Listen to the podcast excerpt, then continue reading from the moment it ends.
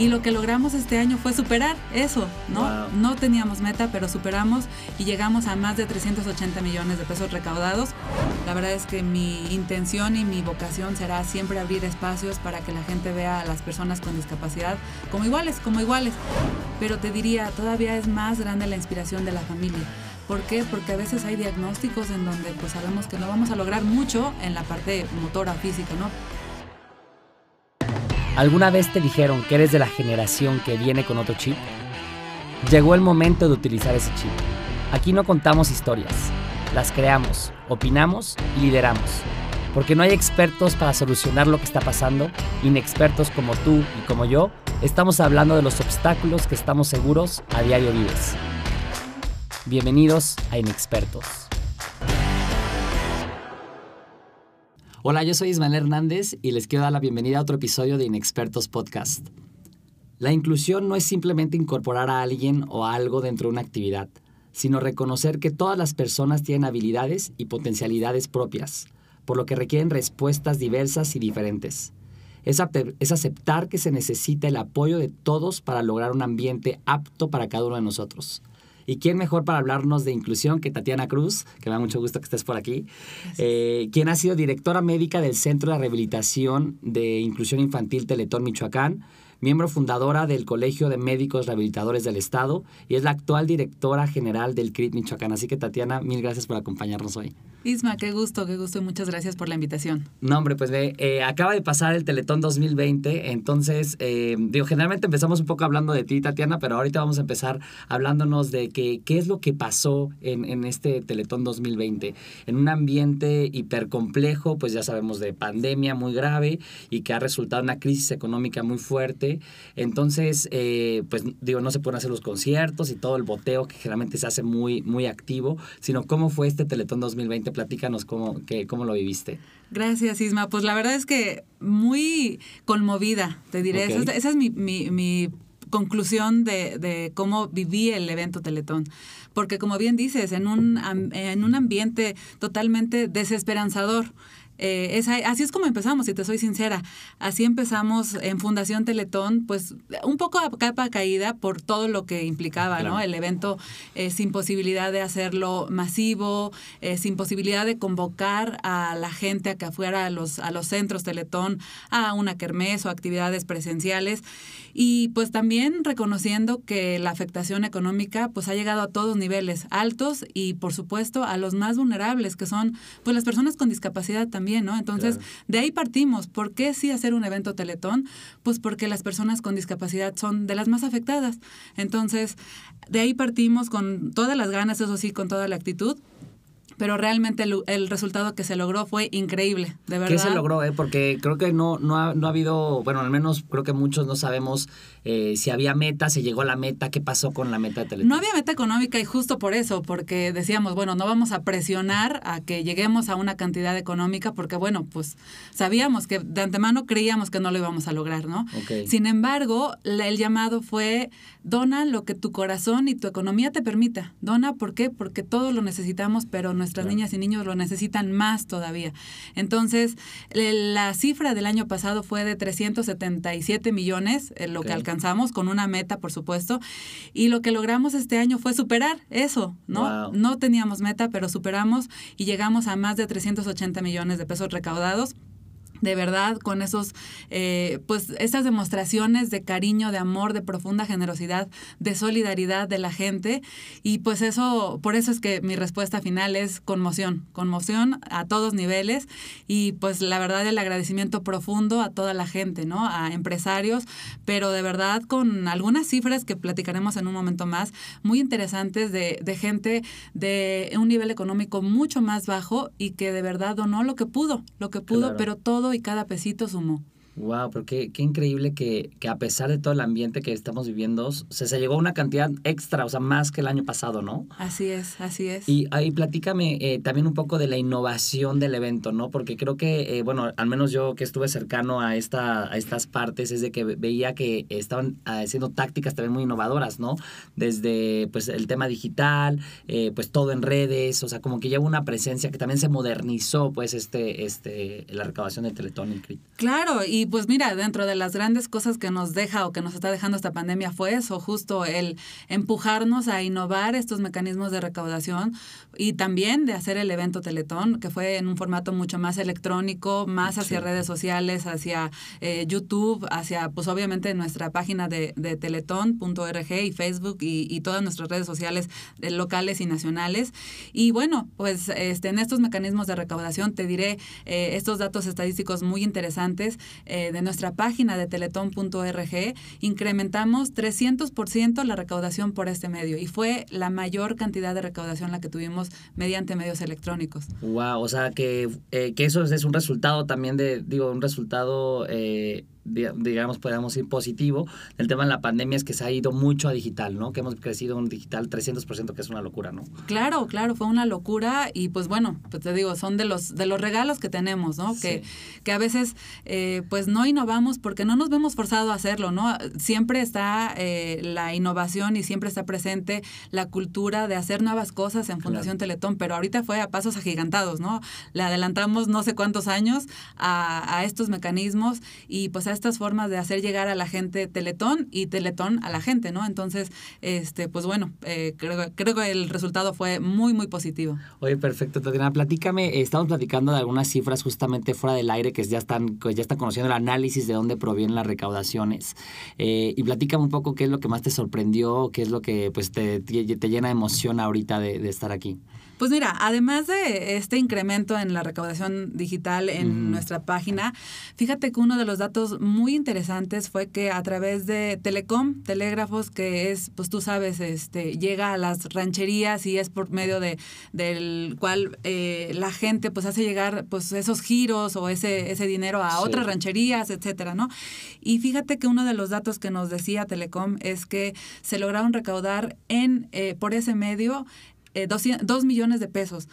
Y en promedio, el, cada aportación que llegó fue de 25 pesos. Entonces, divide esos dos millones entre 25 pesos y la cantidad de gente que llegó y que donó esos, esa, esa, esa cantidad que para muchos es la mitad del día del trabajo. ¿eh? Claro, Entonces, eh, en, en, rancherías, en comunidades en donde no hay bancos, por supuesto, en donde no hay acceso a Internet o esa posibilidad de llevar el dinero pues a otro lado más que ahí, ¿no?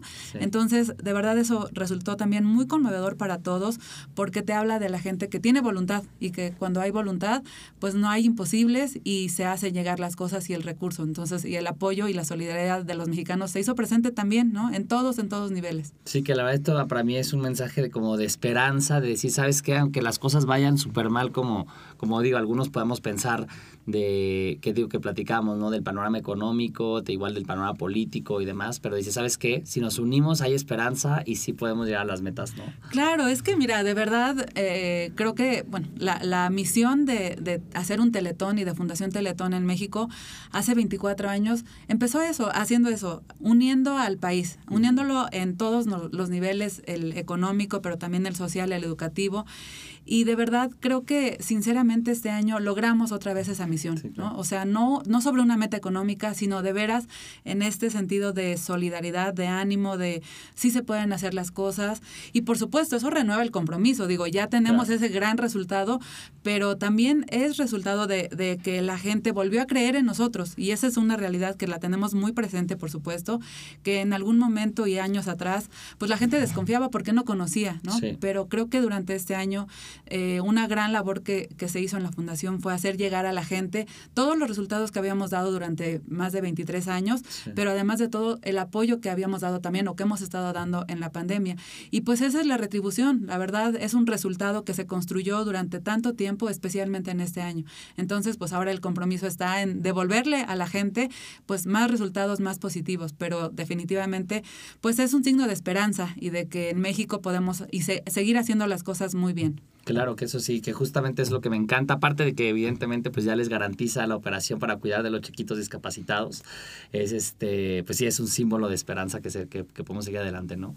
Oye Tatiana, y ahora sí platícame un poco de, de quién es Tatiana, de por qué eh, te dedicas a esto, qué vale es tu llamado, qué es lo que, eh, qué es lo que te motiva a estar en esta labor social, que pues evidentemente no es algo este, fácil, ¿no? Que es algo siempre retador y que pues te enfrentas a realidades que la verdad la mayoría de nosotros no nos enfrentamos. Mira, pues como empezabas haciendo la presentación, yo soy médico especialista en rehabilitación, entonces desde que se genera la vocación de la medicina, pues ahí está el sentido de, de ayudar y de apoyar al prójimo, ¿no? De hacer el bien eh, pues en, en, lo que sabes, en lo que en lo que la carrera de medicina te da.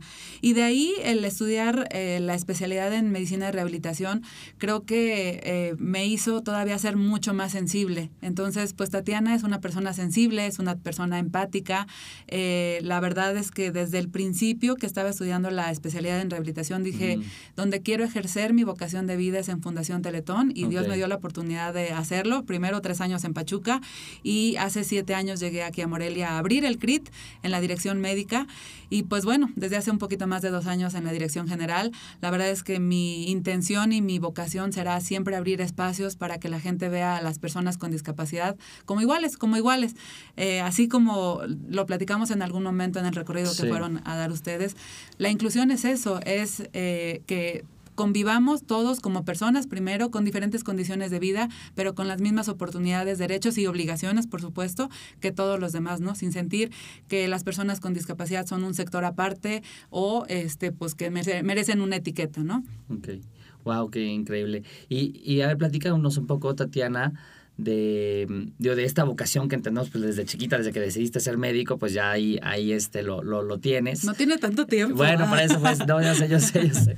Pero lo que, lo que decía es de que de, entonces, eh, de en ese caminar que justamente, pues me imagino que te enfrentas a historias muy complicadas eh, y a realidades difíciles que, que, enfrentamos, tanto porque el tema de inclusión no es algo que nuestra sociedad ejerza todos los días y también pues, este, pues eh, historias individuales, ¿no? Así que ¿cuál, tú cuál, qué, qué, es como que tu motivación más grande para seguir adelante y seguir, sabes que sí podemos seguir enfrentándolos, sí podemos salir adelante, sí podemos ser mejores? Mira, mi inspiración más grande son las familias, las familias que atendemos, los niños, tantas, tantas ganas que, que le echan de verdad a sus procesos de rehabilitación, pero te diría, todavía es más grande la inspiración de la familia.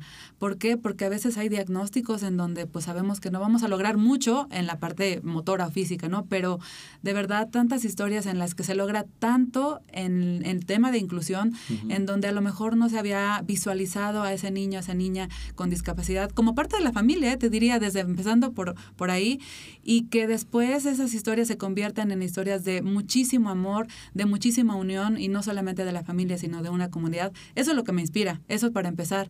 Y te diría casi al mismo nivel el empuje y las ganas que tienen nuestros colaboradores en Fundación Teletón. De verdad, el compromiso que se tiene es inmenso, es inconmensurable y te diría, esas son mis dos razones por las que pues pretendo hacer lo mejor posible para que la gente conozca lo que hacemos, lo, cómo lo hacemos y hasta dónde llegamos y los logros que hemos tenido. Wow. Claro, eso está increíble, esa, esa motivación, ¿no? Y ahorita, y también algo que, que, de lo que aprendemos mucho son de los retos que enfrentamos. Entonces, en tu caminar desde que estás este, en el CRIT, igual al frente del CRIT o desde la, de, de la posición anterior en el área médica, ¿cuál es el reto más grande que has enfrentado y cómo lo superaste?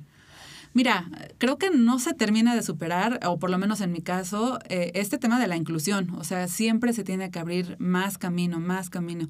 El que la gente realmente visualice a las personas con discapacidad como parte, te decía, de una sociedad incluyente, pues es un, es un reto, ¿no? Eh, ahorita creo que uno de los retos más grandes es, sí, la situación económica de, Fundación Teletón. Como bien decías hace un rato, bueno, pues este, este ingreso que tuvimos en este evento Teletón nos permite, eh, pues, tener cierta tranquilidad, pero pues te diría, el costo del, de la atención de un centro teletón y de operación de un centro teletón al año es de 30 millones. Entonces, pues imagínate, ¿no? Entonces siempre será un reto y pues hacer llegar los recursos a Fundación Teletón, ese creo que es el principal reto que me motiva a, seguir abriendo espacios.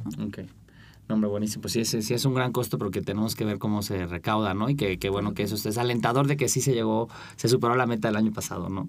Eh, y hablando un poco aquí localmente de Morelia y de Michoacán, ¿Tú cómo ves que la sociedad aquí eh, pueda contribuir más a la labor que se están haciendo, digo, tanto Teletón como otras fundaciones, eh, de incluir, no digo, no, no solo a personas con discapacidad, pero ser como más inclusivos en todo tema, ¿no? En temas de género, eh, de mujeres. ¿Tú cómo ves como un poco la lucha social que se está brindando y qué es lo que podemos hacer para sumar? Mira, desde pequeñas acciones, a veces eh, creemos que el tema de la inclusión le corresponde a los políticos o a la gente que hace eh, pues leyes. Y, te diría, a nosotros como sociedad nos toca ese granito de arena, pero que va construyendo el, la playa y que hace un mar también, ¿no? Ese, ese granito de arena que nos corresponde primero es visualizar a las personas de los diferentes sectores vulnerables, como bien lo decías, como personas, no con una etiqueta, sino como personas. Todos somos parte de esta sociedad. Te decía, todos tenemos los mismos derechos, todos tenemos las mismas oportunidades o deberíamos de tener las mismas oportunidades y ese es ese granito de arena al que podemos poner, ¿no? Desde el respeto, eh, no sé, hay espacios específicos para personas con discapacidad y no te diría, pues es que son especiales. Pues no, es porque a lo mejor están más cerca del centro comercial etcétera. Entonces, respetar, respetar, incluir, eh, verlos como personas y de ahí partimos con todo lo demás, ¿no? Wow, sí, 100%. Sí, siento que empezar por el, de, por el respeto, creo que por ahí empiezas y justamente ver a todos iguales como personas, ¿no? Claro. Que eso, que Con diferentes este condiciones de vida. Claro. Sí, cada quien es diferente, pero todo el mundo como, como personas, ¿no? Eh, y bueno, y tú al frente de, del CRIT Michoacán llevas dos años, ¿no? Nos platicabas. En la dirección general, sí, un poquito más de dos años. Ah, perfecto. Y ahí, eh, digo, ya hablando un poco de, temas este, gerenciales, eh, ¿cuál es tu visión un poco de, de pues, estar al frente de una organización tan importante y en el Estado, qué es lo que representa para ti eso y como con qué visión táctica o gerencial pues lo llevas un poco eso? Mira, la verdad es que pues es generar redes de apoyo entre las instituciones, ¿no? Ir a otros sectores en donde a lo mejor la gente no lo tenía tan presente a Fundación Teletón, hacia el empresarial. Creo que tenemos muy buena relación o ya la teníamos con el sector educativo, pero llegar al sector público y, y te presumo con mucha humildad, de verdad, el que la Secretaría de Educación Pública nos haya abierto las puertas para hacer jornadas ya de manera oficial, ¿no? Ahorita están, se están llevando a cabo estas jornadas de capacitación a docentes virtuales, pero con relación directa con la Secretaría de Educación del Estado. Entonces, en el sector público, te diría con la Secretaría de Educación, en el sector empresarial, con las diferentes empresas de todos los ramos, o sea, no tiene que ser únicamente lo relacionado con la salud, sino más bien quiero llegar a todos los ramos adicionales. ¿Por qué? Porque nuestros niños van a ser adultos, van a tocar la puerta para, pedir un trabajo y pues, ¿quién se las va a abrir, no? Yo espero que una empresa de cualquier ramo en el que el joven que solicite trabajo sea competente, ¿no? Entonces, ese es otro de los grandes retos. Y bueno, por supuesto, eh, la táctica, como bien lo dices, pues es que la gente y que las empresas conozcan a Teletón, ¿no? Porque si no lo conocen, pues mucho gusto, pero no sé de qué se trata el proyecto y tampoco pues sé de qué forma puedo ayudar, ¿no? Y también he visto yo que, que has hecho, eh, bueno, han hecho de todo tu equipo de trabajo un gran esfuerzo de innovación en comunicación, ¿no? Siento que eso eh, también ha sido pues algo innovador que no veía yo desde fundaciones tradicionales eh, y que creo que eso ayuda demasiado, ¿no? Comunicar, como tú bien estás diciendo, ¿no? Por supuesto, y este es un gran ejemplo de eso, o sea, el, que la gente de todos los niveles, de todas las edades, conozca lo que hacemos. Los jóvenes, los jóvenes, nuestros jóvenes atendidos, pues están al igual que tú también, generando espacios y tratando de llegar a cada vez más gente. Entonces, pues que Teletón abra las puertas a, a, esos medios de comunicación también ha sido un gran reto que gracias también a pues esta necesidad apremiante en este año lo tuvimos que hacer. Claro, que ahora sí la crisis, los, les, eh, como decía pues Einstein, ¿no? Los en crisis innovaron y dieron un gran, un gran salto agigantado al progreso, ¿no? Un poco en ese sentido. Crecimos. Crecieron, exactamente. Pues muchísimas gracias, este, Tatiana. Antes de, de, este, de acabar, eh, siempre tenemos una dinámica inexpertos que son tres preguntitas en donde lo tienes que contestar con lo primero que se te venga a la mente, ¿no? Perfecto. La primera pregunta, creo que esta ya va a estar fácil, pero es tradicional porque ya medio lo dijiste. El, la primera pregunta es, ¿qué te inspira? Los niños. Los niños, sí, sí, esa, ya no la sabíamos, pero bueno, porque lo dijiste, pero tenía que decir. La segunda es este eh, que en, para los jóvenes eh, y para, bueno, todos, eh, cuando no eres inexperto en algo, tienes poca experiencia, dicen que pues justamente eres inexperto y que no tienes el expertise. En tu caso, pues tú ya tienes mucha experiencia y tienes, y tienes el expertise, pero ¿cómo utilizas a favor tanto inexperiencia de cosas que no sabes o la experiencia que ya tienes en muchos sentidos? Aprendo, aprendo. Simplemente las ganas de aprender y de saber más, eso es lo que hace que, pues a pesar de que soy inexperta en algo, pues mi, mis ganas y el, la pasión que tengo por lo que hago hace que pues llegue al otro lado. Claro, justamente. Y la tercera pregunta es, si en tres segundos pudieras cambiar algo, ¿qué sería y por qué? Híjole, en tres segundos. Apertura de conciencia. Apertura de conciencia, perfecto. Perfecto. Pues muchas gracias, Tatiana, en verdad, y a reconocer la gran labor que hicieron, el gran logro que, que, tienen y obviamente, pues este, todo lo que se viene hacia adelante. Muchísimas gracias por eso y muchas gracias por, por venir a este espacio. Al contrario, Esma, muchas gracias a ti y a todo tu auditorio también. Claro. Eh, gracias por escuchar Inexpertos y por acompañarnos a crear otro episodio donde poder expresarnos sobre temas que nos importan y que son reales. Yo de la conversación con Tatiana hoy me llevo tres puntos. El primero es de que es un mensaje de esperanza que nos dio Tatiana de que, de que a pesar de condiciones adversas se pueden lograr grandes metas y podemos salir adelante. Lo segundo es de que tenemos que ver a las personas eh, eh, como iguales, con diferentes capacidades cada quien, pero unas personas como iguales y tenemos que, lo tercero es que tenemos que basarnos en el respeto para seguir, seguir adelante, seguir saliendo adelante, perdón. Así que los invito a todos a dejarnos sus comentarios en redes sociales como arroba inexpertospodcast en Instagram y en Facebook. Yo soy Ismael Hernández y nos vemos en otro episodio de Inexpertos Podcast.